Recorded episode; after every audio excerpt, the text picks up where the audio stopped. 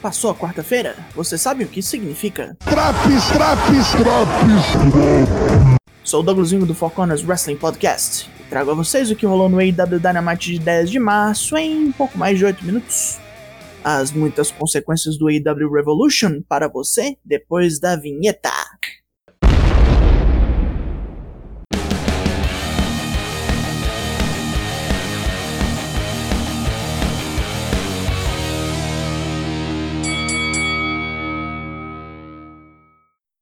Luta 1: Ray Phoenix vs Matt Jackson. As quartas nós começamos com paulada. Phoenix e Matt se combatem com bastante tecnicidade, mas o mexicano ferra as costas depois de uma tesoura voadora convertida num powerbomb de Matt, que explora o estrago aplicando várias porradas nas suas costas. Com Phoenix avançando num rompante de adrenalina, Matt desvia, mas seu irmão Nick leva um basement dropkick.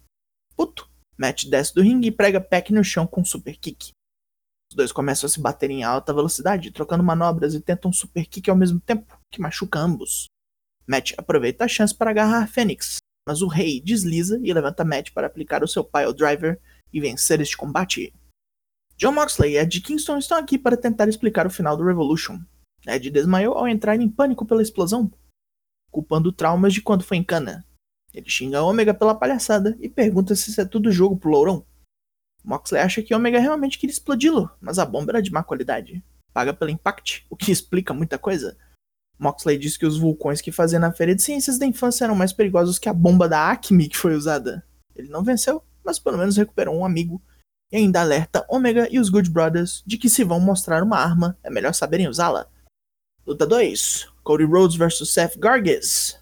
Cody toma pouquíssimo conhecimento do Jobber e emprega um chutão um Running Power Slam e um Figure 4 em sequência para dar cabo do pobre coitado em 40 segundos.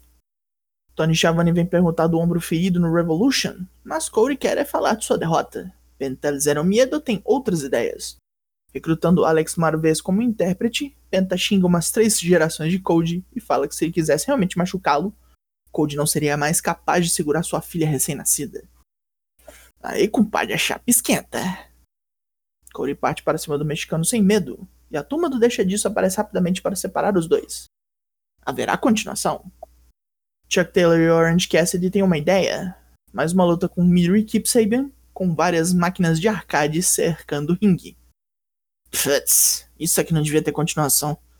Sting vem ao ringside para comemorar sua vitória na luta de rua do domingo. Lance Archer interrompe falando da perda de tempo que isso representa, tempo que ele queria usar. E se não derem, alguém vai morrer. Ou seja, Lance Archer voltou à sua programação normal. No backstage, QT Marshall evita a fala do domingo e fala que a hora é de Lee Johnson e que ele trará uma vitória para a Nightmare Family. Vamos ver, né? Luta 3: Ethan Page vs Shari Lee Johnson. Em sua estreia, Page não precisou de muito para acabar com Shari e bateu bastante até ser atingido por alguns socos e um neckbreaker. Page continua em cima até tomar um Blue Thunder Bomb.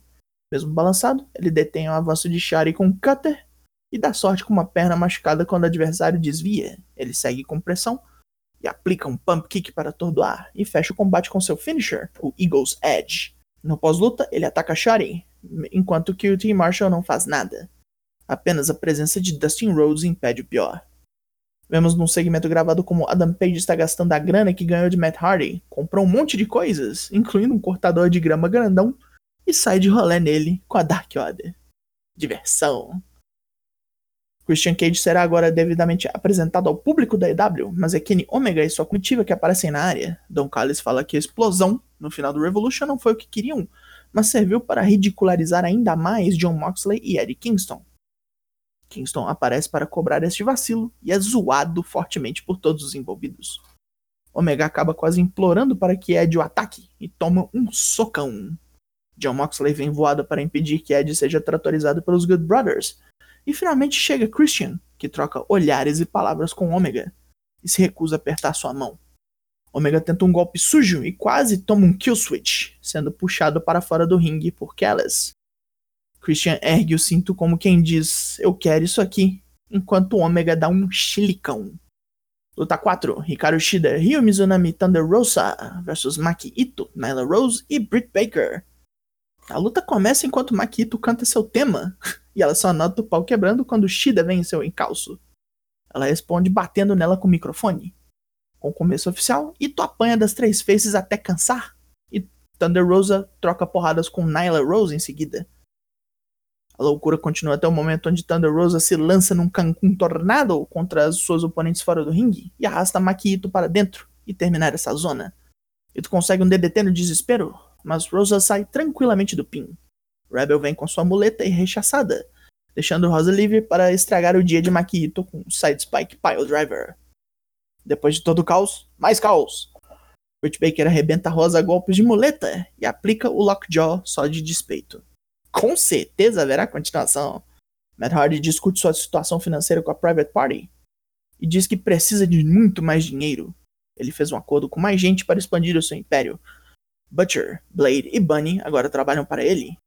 E todos devem se empenhar em destruir a Dark Order. A Private Party não parece muito segura. Mas fazer o quê?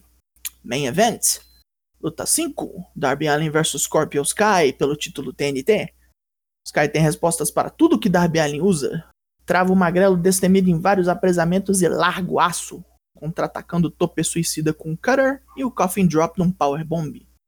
Depois de estrago dos dois lados, Sky levanta Darby para o TKO, mas toma um roll-up safadíssimo e perde, inacreditavelmente. Pós-luta, Sky fica putíssimo e mete um heel hook em Darby só pra machucar. É hora do Conselho de Guerra do Inner Circle, uma reunião para tratar das muitas merdas que o grupo vem passando. Chris Jericho destaca novos objetivos, novas perspectivas, talvez até novos membros. MJF corta na canela e diz que talvez seja o contrário, é hora de expulsar alguém. Sammy Guevara aparece e pede a Jericho que ele veja algo no telão, em nome dos velhos tempos. Com uma câmera escondida, ele grava MJF convencendo os outros membros a expulsarem Jericho do grupo. MJF ordena que Jake Hager, Santana e Ortiz ataquem, mas todos se viram contra ele, que implora pela vida. Jericho diz que já esperava essa traição há muito tempo e agora ele vai tomar uma surra e ser despedido. MJF devolve que não queria tomar a liderança do Inner Circle, pois estava ocupado criando sua nova facção. Rola um apagão e o Inner Circle é atacado por Wardlow, Shawn Spears e o FTR, que massacram todos, Jericho é esmurrado por MJF com Dynamite Diamond e enterrado numa mesa do lado do palco por Wardlow. E a nova facção, ainda sem nome, sai vitoriosa do programa de hoje. Pontos positivos? Makito, alegrando minha quarta. Eu ia reclamar do Code dando squash, mas Field com penta é bom demais para deixar passar. Principalmente depois daquela porra do Shaquille O'Neal. MJF e seus planos fecharam muito bem o programa. Pontos negativos? Darby Allin vs Scorpio Sky foi bom, mas o finisher bobo prejudicou muito o resultado final. Matt Hardy botando um monte de gente sem rumo debaixo da asa, quando ele mesmo não tem muito rumo, é duvidoso para dizer o mínimo. E Christian indo automaticamente atrás do Ômega é de doer. O AW Dynamite dessa semana leva a nota 7 de 10. Fechou esse traps? Você quer mais Four Corners na sua vida? Além dos drops, nós fazemos lives toda terça e quinta lá na Twitch a partir das 8h30. Eu sou Douglas Jung, nós somos o Four Corners Wrestling Podcast. Eu volto semana que vem. Logo mais tem mais e até!